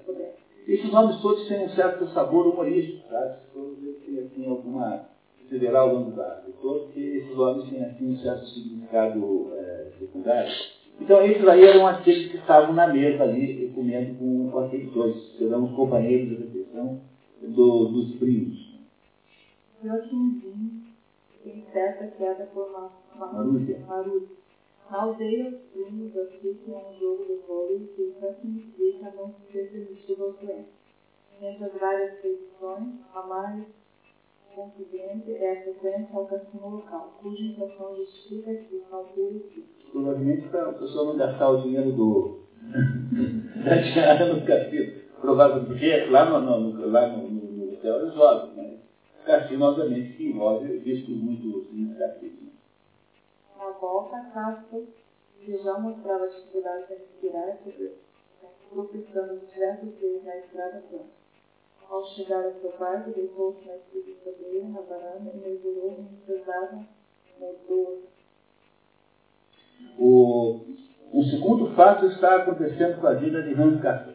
Além de ele não ter capacidade de aproveitar os prazeres da planície, a saúde dele parece que está piorando. Não é isso? Dizer, há um problema de saúde. Estão acontecendo modificações muito grandes na vida do Anscapro, que está lá apenas para passar três semanas e trazer com ele o primo de volta para a planície. Muito obrigado, continuar? Uma fêmea naturalmente. Os primos se dirigem para um monstro dentro de um pouco tempo, todos se encontravam sentados em torno das sete mesas, como se nunca se tivessem levantado. Durante a refeição, uma moça, Madame Xoxá, entra na sala batendo a porta e desfila pelo salão para ir se sentar na mesa dos cursos distintos. Caspa irrita-se com aquela falta de boas maneiras. que ela bateu a porta. Xoxá significa, em francês, gata fina. Tá? E Os nomes todos têm um sentido humorístico. Tá? Gata fina. Após o almoço, Caspa, ofegante, sem saber como se vira, jazia mais uma vez na magnífica espreguiçadeira da sua sacada. Todos os doentes tinham obrigatoriamente de repousar até as quatro horas. Entre as divisões de vidro opaco o separavam, de um lado, de Joachim e do casal russo, do outro permanecia Hans Casper, estendido, modorrando a respirar pela boca enquanto seu coração martelava. Quando fez uso do lenço, notou meio manchas de sangue, mas não teve forças para repetir a esse respeito, apesar de ser muito impressionável e se inclinar por natureza para preocupações hipocondríacas. Tornara a acender um Maria Mancini, e dessa vez fumou um charuto até o fim, fosse como fosse o seu sabor. Entretanto, angustiado e cismarento, analisava as coisas estranhas que lhe aconteciam ali. Ora, a não seria mágica se não fosse capaz de produzir um efeito desse, né? Mas a montanha chama-se mágica porque alguma coisa está acontecendo com o Kraft. É, e ele agora descobre que ele também está tossindo sangue, que é um sintoma é, típico de tuberculose, embora não seja apenas tuberculose, mas é um sintoma, claro, que chama-se, nos casos graves. Então, acessos de, de hemorragia é, pulmonar grave. Né? Muito bem. Então, vamos ver o que acontece. Muito obrigado, tá? O senhor Alban, que é um dos hóspedes. O senhor Alban. Na sua varanda, Casper houve conversas vindas do alpendre do repouso. Uma delas, o Sr. Alban, faz ameaças de suicídio, primeiro com uma faca, depois com um revólver. Mulheres se imploram, pensando em pedi-lo. Ele ri sarcasticamente e volta com um revólver, apenas para desencadear uma gritaria ainda mais idiota que a anterior. Alban faz discursos sobre como se deve fazer para meter uma bala na cabeça. É um processo facílimo, até sem espelho, dizer. As mulheres imploram, mas ele continua radicalmente até que, depois de uma rápida risada, tudo ficou em. É como se fosse uma coisa que acontecia de vez em quando. Né? Era uma espécie de ritual que o autor fazia. E as mulheres só gritavam pelo prazer de gritar. Sabiam que ele não ia suscitar coisa nenhuma, mas fazia parte da, da rotina do, do sanatório. Quer continuar, por favor? Satã as propostas de João Paulo. Após o episódio do Sr. Alban, Casper sai de novo, cai de novo no sono, até ser despertado por uma conversa no quarto do casal ao lado. O Dr. Prokofsky fala em russo com os hóspedes. Terminando, terminando o colóquio, o médico pula o quarto de Hans e entra no quarto de Ohaki, e deixa dois minutos depois para continuar a ronda. Isso era feito todos os dias. Por que, que ele pulou o fato do Joaquim, do Reis? Porque ele não é doente, ele está apenas lá visitando primo. Ele não é oficialmente doente. Com dificuldades, Carta segue com seu primo para Chavatar. Comenta o caso ao banco e seu primo diz que, que aquele tipo de conversa costuma ser bem recebida pela maioria, pois serve de distração. Carta diz ao primo que está com vontade de ir embora antes das duas semanas, mas o primo insiste que ele se aclimar. Naquele primeiro dia, os dois se encontram pela quarta vez sentados em uma das sete mesas redondas, para onde retornariam 90 minutos depois, para a quinta refeição do dia, o jantar às sete horas.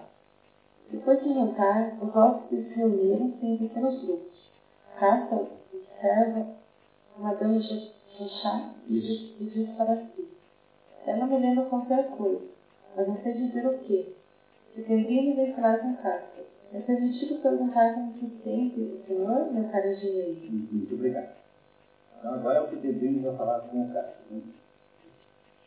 Divertido ou aborrecido, concordo, tornou Hans E o sujeito é difícil de distinguir, sabe? Absolutamente não cheguei a me aborrecer.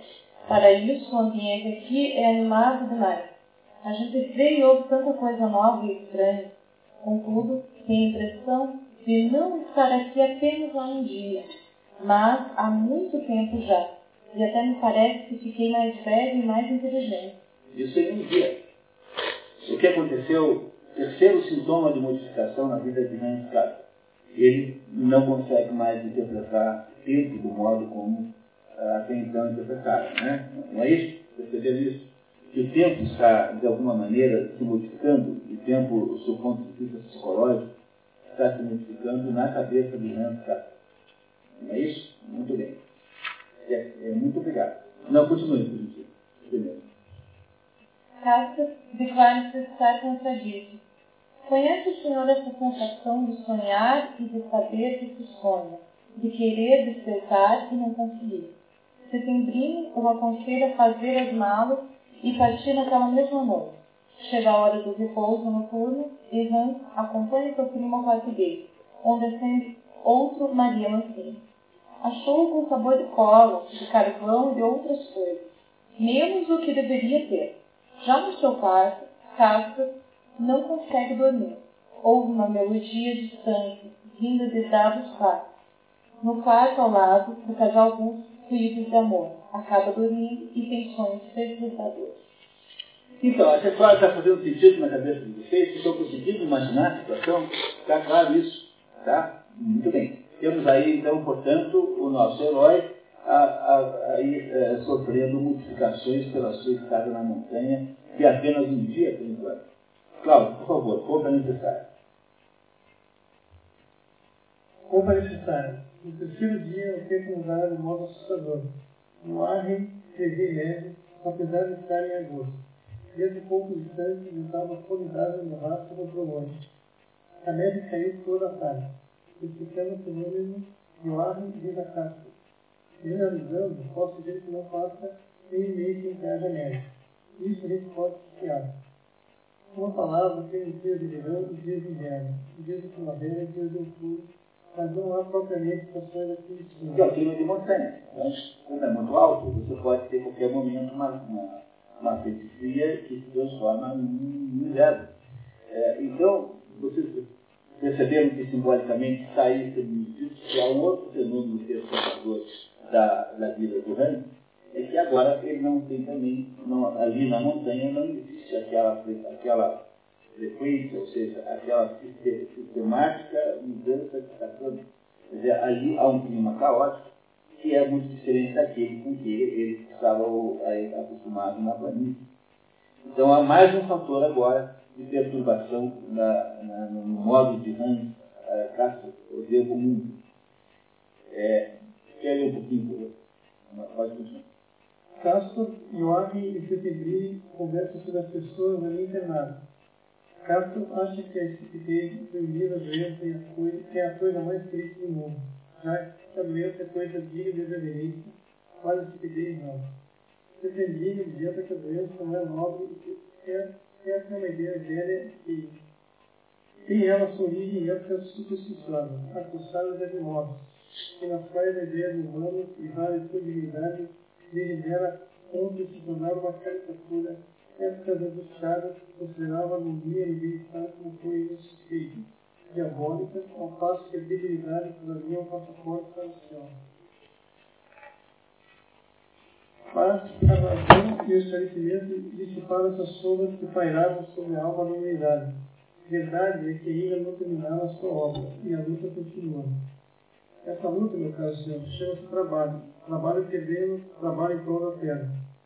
Na honra e interesses da humanidade. E sem empenhado dia a dia por essa luta, aquelas forças acabarão por libertar o homem e por guiá-lo pelos caminhos do progresso e civilização. Rumo a uma luz cada vez mais clara, mais sua e mais pura. O Citribim não gosta de ouvir o, o, o Hans falar e, dizer que a doença é uma coisa que acontece a alguém, porque para ele a doença é apenas uma, um obstáculo que a humanidade ainda não conseguiu resolver e, portanto, a doença não é nobre, é, no, contrário, uma aquela porcaria que a ciência e a capacidade humana vão acabar resolvendo. O Sedemini é um, um otimista, é um sujeito que acredita no progresso, no desenvolvimento, e que acha alguém achar que a doença é uma coisa nobre, uma coisa obscurantista, e que é, uma doença significava um passaporte para o céu, ou seja, tempo que tinha esses preconceitos. Vocês compreendem como funciona a cabeça do Sedemini? Estão entendendo? O Sedemini é um sujeito que nega qualquer coisa que não seja o humano é um sujeito otimista com a possibilidade da humanidade resolver os seus próprios problemas. E esse Devine começa agora a conversar sistematicamente com o Hans Kasper. Quer terminar, por favor, Devine enfatiza que a doença é uma humilhação e que trata-se de uma aberração homenageada espiritualmente. Não fale da espiritualização que pode resultar da utilidade. Por amor de Deus, não faça isso. Uma alma sem corpo é tão desumana e horripilante quanto um corpo sem alma a primeira é, aliás, uma rara exceção. E o segundo, o mais comum. Via de regra, é o corpo que libera a sua marca toda a vida e toda importância. E se emancipa da maneira mais asquerosa. O homem que vive e que nada mais. E disso está o anti-humano. Ódio santo. A maioria das vezes não vale mais que o casado. Lembra que já havia dito que eles lá em cima tinham caído muito baixo? A visão que o CPB tem do doente, como ele, por exemplo, é que trata de pessoas aí é, avisadas, humilhadas pela vida, que, portanto, não nada de bonito nisso. Enquanto o Castro está tentando ter alguma nobreza no sofrimento, para ele o sofrimento é apenas uma perda de tempo, uma falta de eh, solução humana para o problema. É isso que ele está dizendo.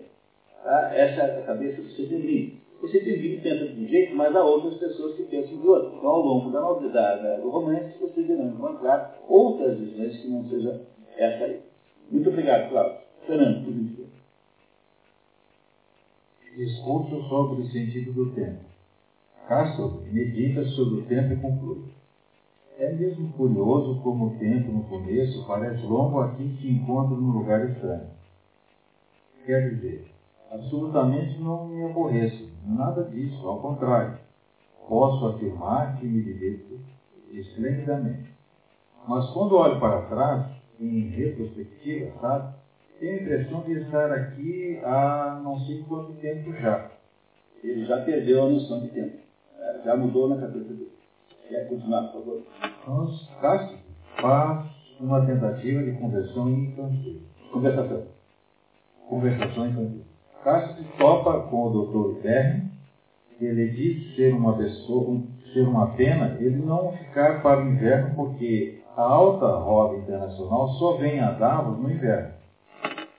O Dr. Verne vai ver é, um moribundo e Hans caminha com ele.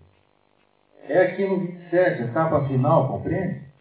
E pela direita. É o lobo da montanha, né? Saída pela direita né, sair é, um, é, uma, é uma maneira um pouco desrespeitosa de falar do moribundo, mas esse doutor Bernes é um cômico. Então, é, ele está dizendo que o, sujeito lá está à beira da morte. Ontem e hoje ainda se abrigou com cinco dúzias de frascos de oxigênio. Esse gourmet. Ah, mas acho que até o meio-dia se recolherá ad penate Não morrer. Vai morrer. Pois então, meu caro Reuter, Reuter, disse ao entrar no quarto, que tal se a gente ensinasse mais um? Fechou a porta e as demais palavras perderam-se atrás dela. Por um instante, porém, Hans Cassio enxergara no fundo do quarto, sobre o travesseiro, o perfil de cera de um jovem de barba rala, que lentamente volvia para a porta os grandes olhos esgazeados. Cássio encontra uma senhora mexicana que tem eh, os dois filhos internados ali e sempre diz a quem encontra, tu lhe dê. Hans responde, je le sais, madame, e je le regrette beaucoup. Todos entendeu isso? Tudo dizer, todos os dois. Ela só fala, ela vai falar isso em francês. Então quem fala com ela, fala assim, tudo dizer, tudo dizer, os dois filhos, os dois filhos estão internados. Ele diz, olha, eu sei, madame, e sinto muito. É o que ele diz em francês. Ela responde, merci et parte. Comentando com Johan o diálogo, Cássio diz que se sente melhor com, a, com gente triste do que com gente alegre, e que às vezes se pergunta se não deveria ter virado pastor. Muito bem. Então, o caso. Muito obrigado. Vai, por gentileza. Politicamente suspeito. Politicamente suspeita, Hans Castor está hospedado no sanatório Benro há cinco dias. O tempo voltara a ser primaveril e é domingo.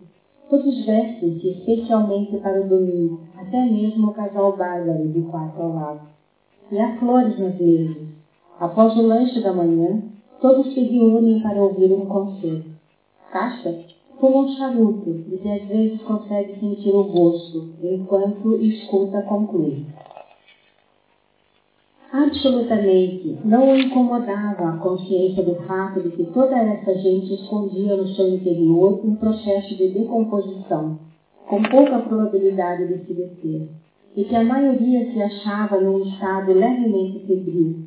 Pelo contrário, essa consciência contribuía, contribuía para aumentar a singularidade do ambiente e emprestar-lhe um certo encanto intelectual. É, o, o Cássio vê naquela situação de, de, de decadência é, física, humana, uma, um certo charme, uma certa virtude. Você não acha esse Cássio um pouco assim, macabro às? Não há, não há no Cássio um certo teor, uma certa tendência ao, ao, ao, digamos, ao macabro, a uma certa fixação na ideia de morte. É, por favor, é, tentem é, aí prestar atenção para ver se se mantém ao longo da história. Se se, mantiver, talvez nos ajude a entender alguma coisa. É, Zé, por favor, quer continuar? Setembrini, atrasado, junta-se à caixa que diz fazer questão de assistir só um pouco e ir embora para ter certa ilusão de independência. Além de ter contra a música uma antipatia de caráter político. A arte moral na medida em que desperta, mas que sucede quando ela faz o contrário. Quando entorpece, adormenta, entorva a atividade e o progresso. Também disso a música é capaz. Sabe perfeitamente agir como ópio, uma influência diabólica, meus senhores. O ópio é uma obra do diabo, porque causa apatia, estagnação, passividade, inatividade servil. Há na música um elemento perigoso, senhores. Insisto no fato da sua natureza ambígua. Não exagero ao declarar que ela é politicamente suspeita. A banda de música toca uma polca.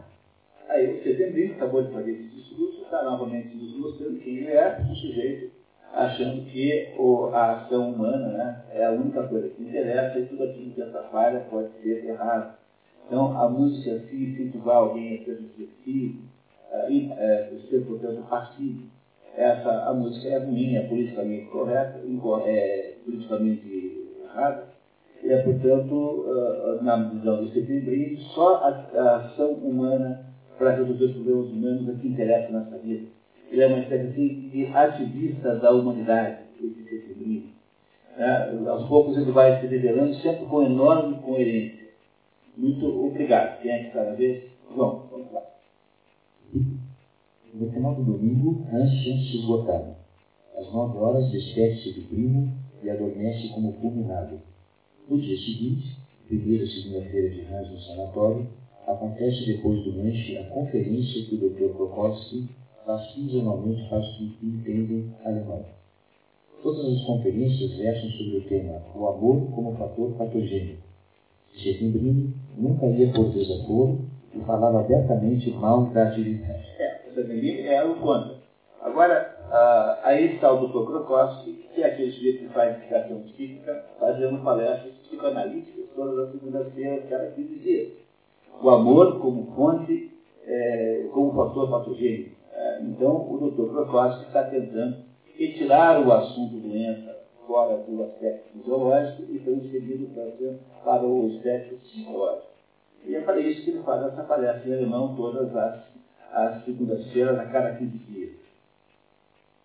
Hasson decide fazer um passeio sozinho antes da palestra.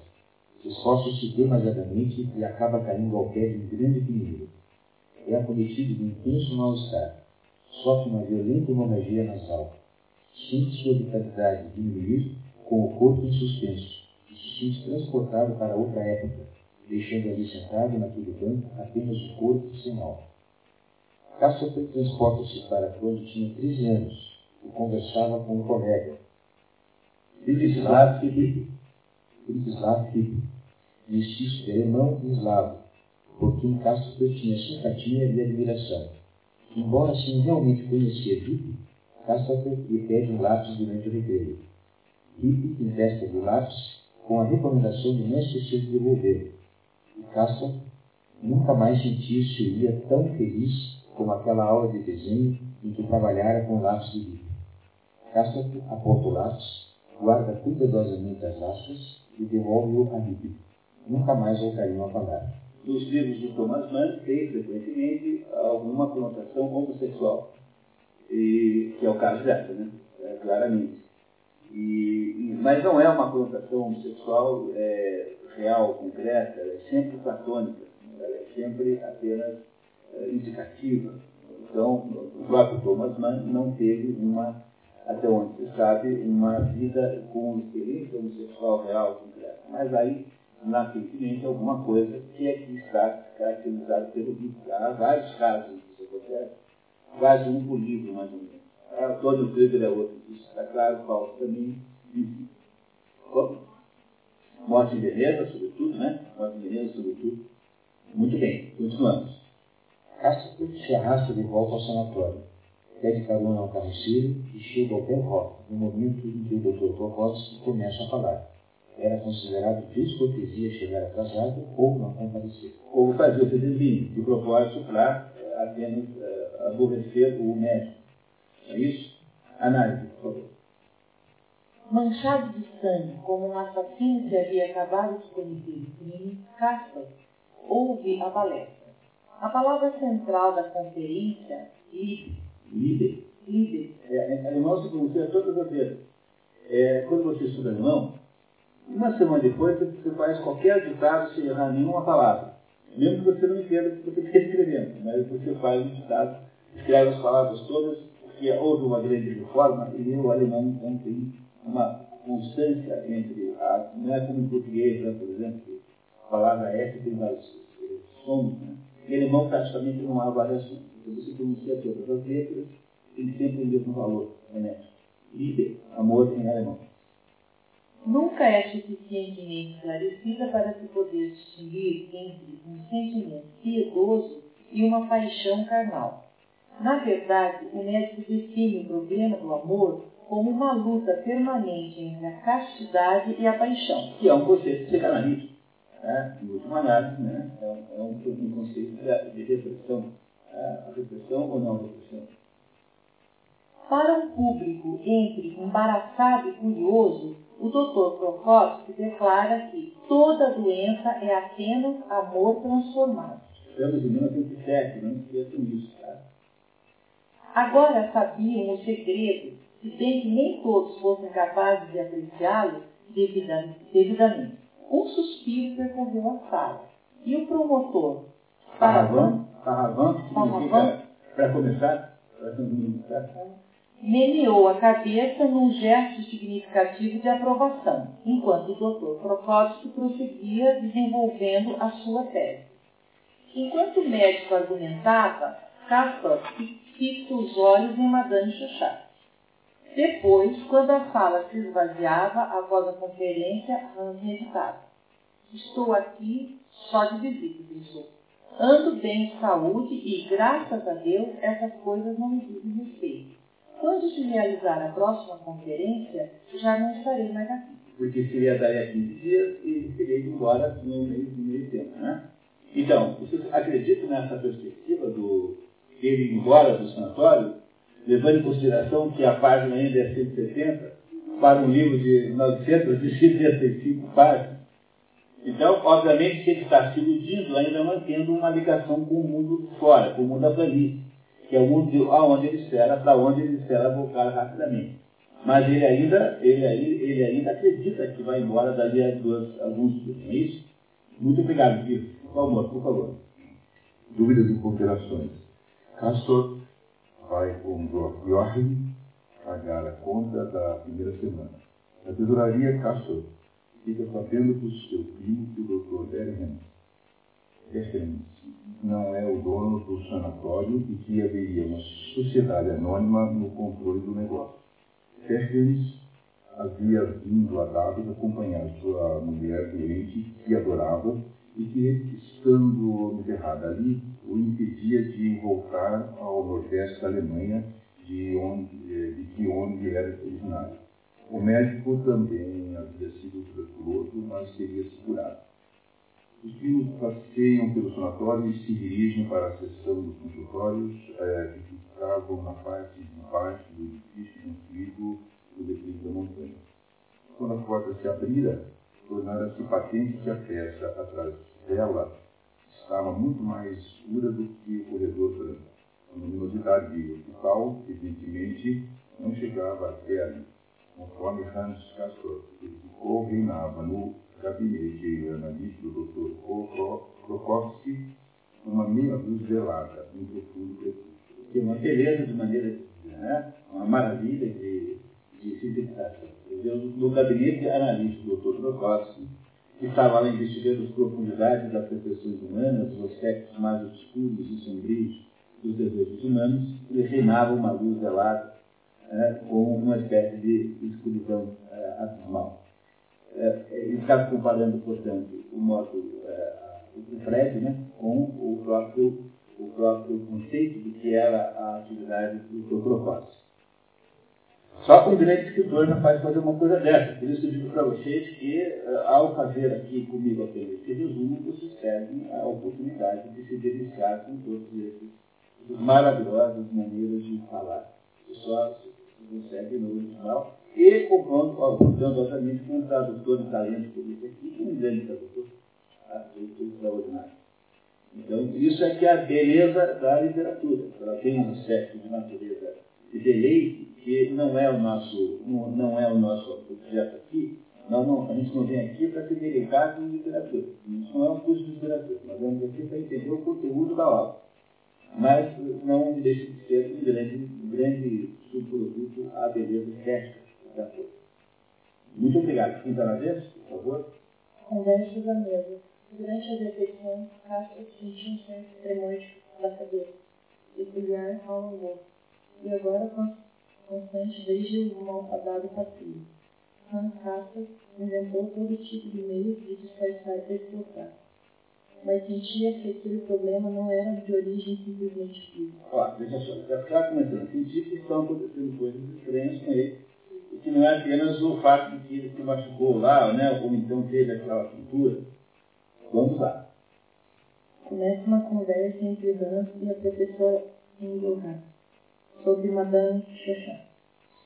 A misteriosa Madame seria casada na Rússia, mas não usaria violência.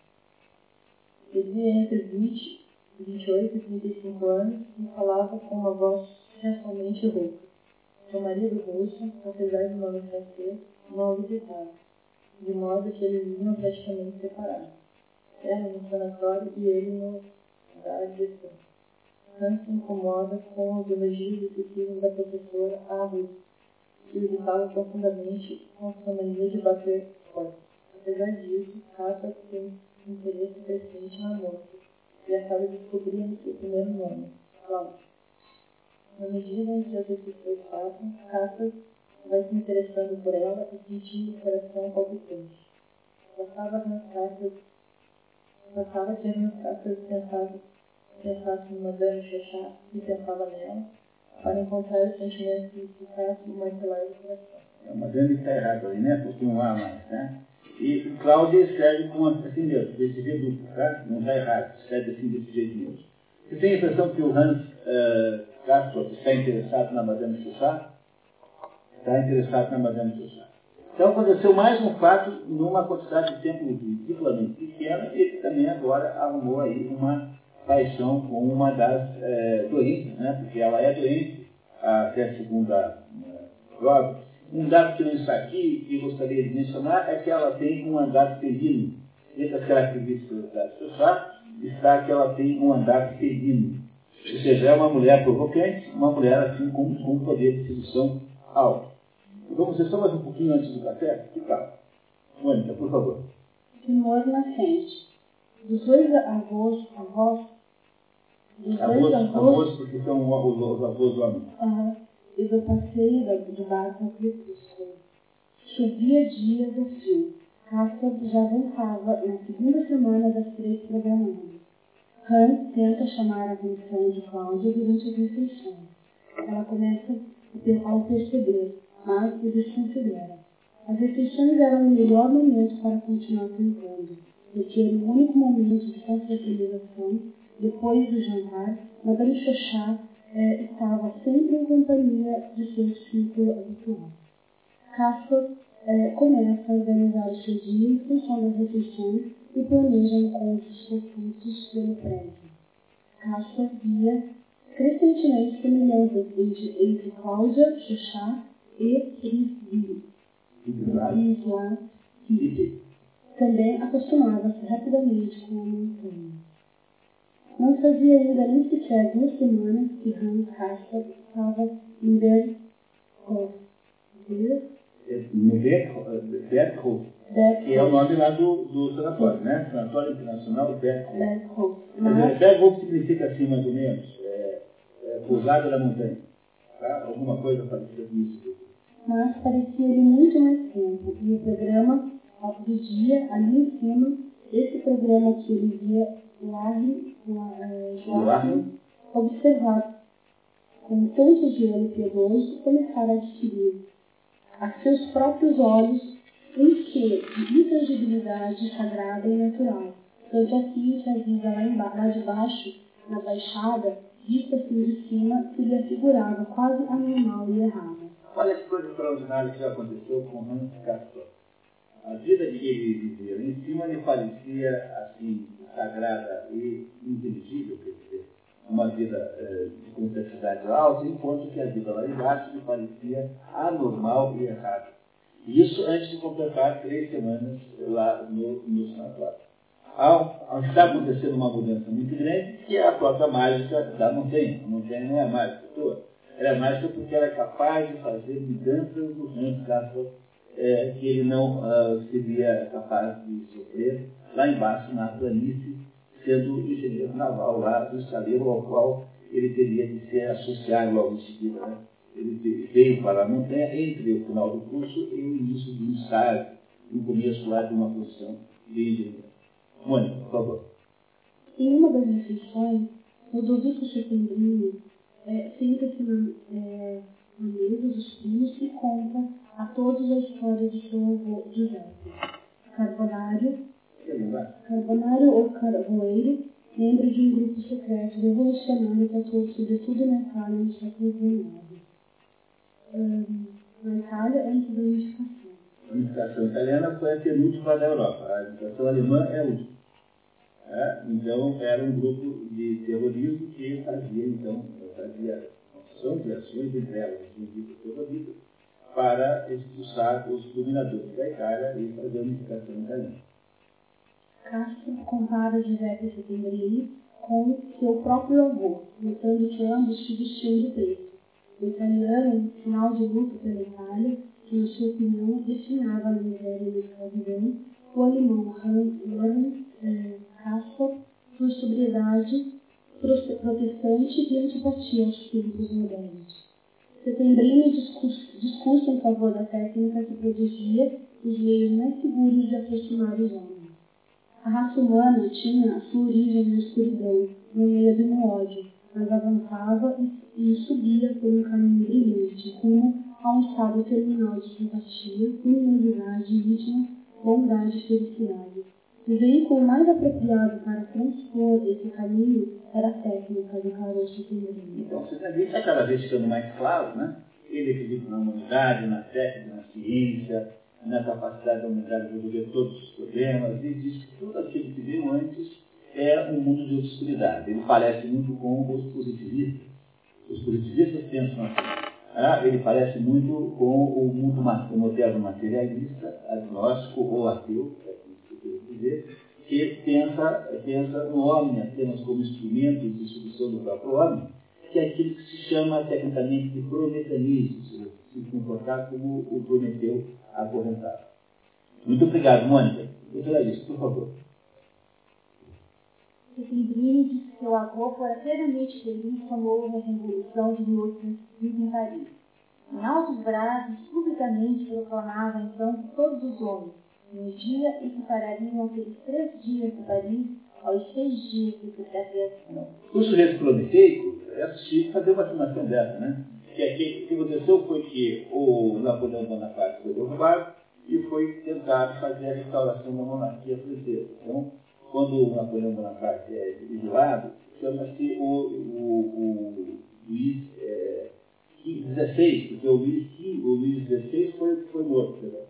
O Luís XVII foi, era filho do era Delfim, que foi morto, ou pretensamente morto pelos revolucionários. Então, chama-se Luís XVIII, que era irmão de Luís XVI, e esse Luís XVIII, então, reina como, faz uma, uma restauração da monarquia na França, depois da derrubada de Napoleão. Só que essa restauração vai até 1830, quando há, então, uma, uma, uma espécie de motim popular e o Luís XVI é derrubado.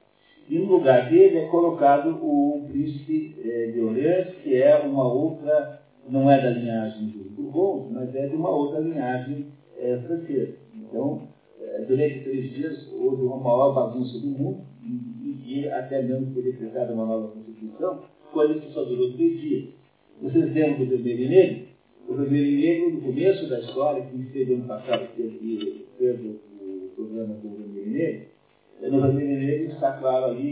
aquelas, aquelas, aquelas histórias que estão sendo contadas ali pelo escandal é, foram, se passaram antes da, da tal da Revolução dos Três Dias Gloriosos de 1815.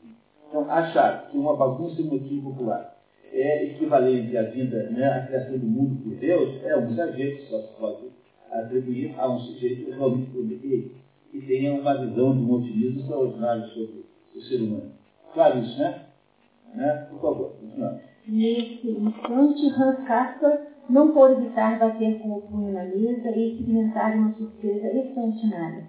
Achava um pouco forte colocar os três dias de verão do ano 1830, durante os quais os parisienses haviam dado a si próprios uma nova constituição, ao lado dos seis dias no decorrer dos quais Deus, nosso Senhor, separara a terra firme da água e criara as luzes eternas do firmamento, bem como as flores, as árvores, as aves, os peixes e tudo quanto vive. E ainda mais tarde, ao conversar a sós com seu primo Joaquim, disse expressamente que essa afirmação lhe parecia muito forte e até mesmo chocante.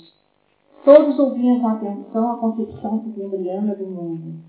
Segundo as digressões de Setembrino, havia dois princípios que disputavam a posse do mundo, a força e o direito, a tirania e a liberdade, a superstição e a ciência, o princípio da estagnação e o movimento efervescente do progresso.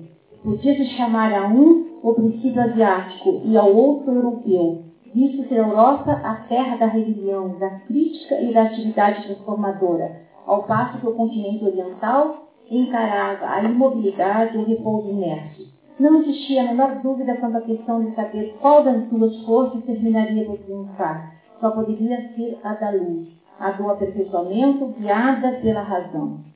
O italiano prometia que haverá um dia, de aurora da confraternização geral dos povos, sob o signo da razão, da ciência e do direito. Segundo que imprime, ele próprio era resultado da formação política do avô e da formação humanista do pai pois literatura não era outra coisa senão isso, a associação de humanismo e política, a associação que se realizava com a maior naturalidade.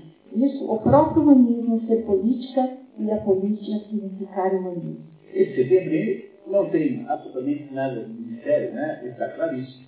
Quer dizer, ele é aquele sujeito que uh, vê o, a ciência como inimiga da fé, da obscuridade, da da, do, do, do, do, qualquer espécie de prática religiosa. Ele é um sujeito que pensa no, no ser humano otimistamente, que é tipicamente aquela, aquele intelectual que vê no grande progresso tecnológico do século XIX e do século XX como o futuro da humanidade. É, é, é, aquela ideia de que não precisamos mais de Deus, porque agora o, a aspirina já nos resolveu a dor de cabeça. Vendo? Tá? Já que há aspirina, não é mais preciso rezar. Os homens só rezavam enquanto não tinha aspirina. Agora que você tem aspirina, não precisa mais rezar que é besteira. Essa que é a, a, mentalidade na cabeça do seu entendimento. Então, nesse momento, nós paramos um pouquinho, tomamos um café que se compreende, e já voltamos a subir a montanha mágica.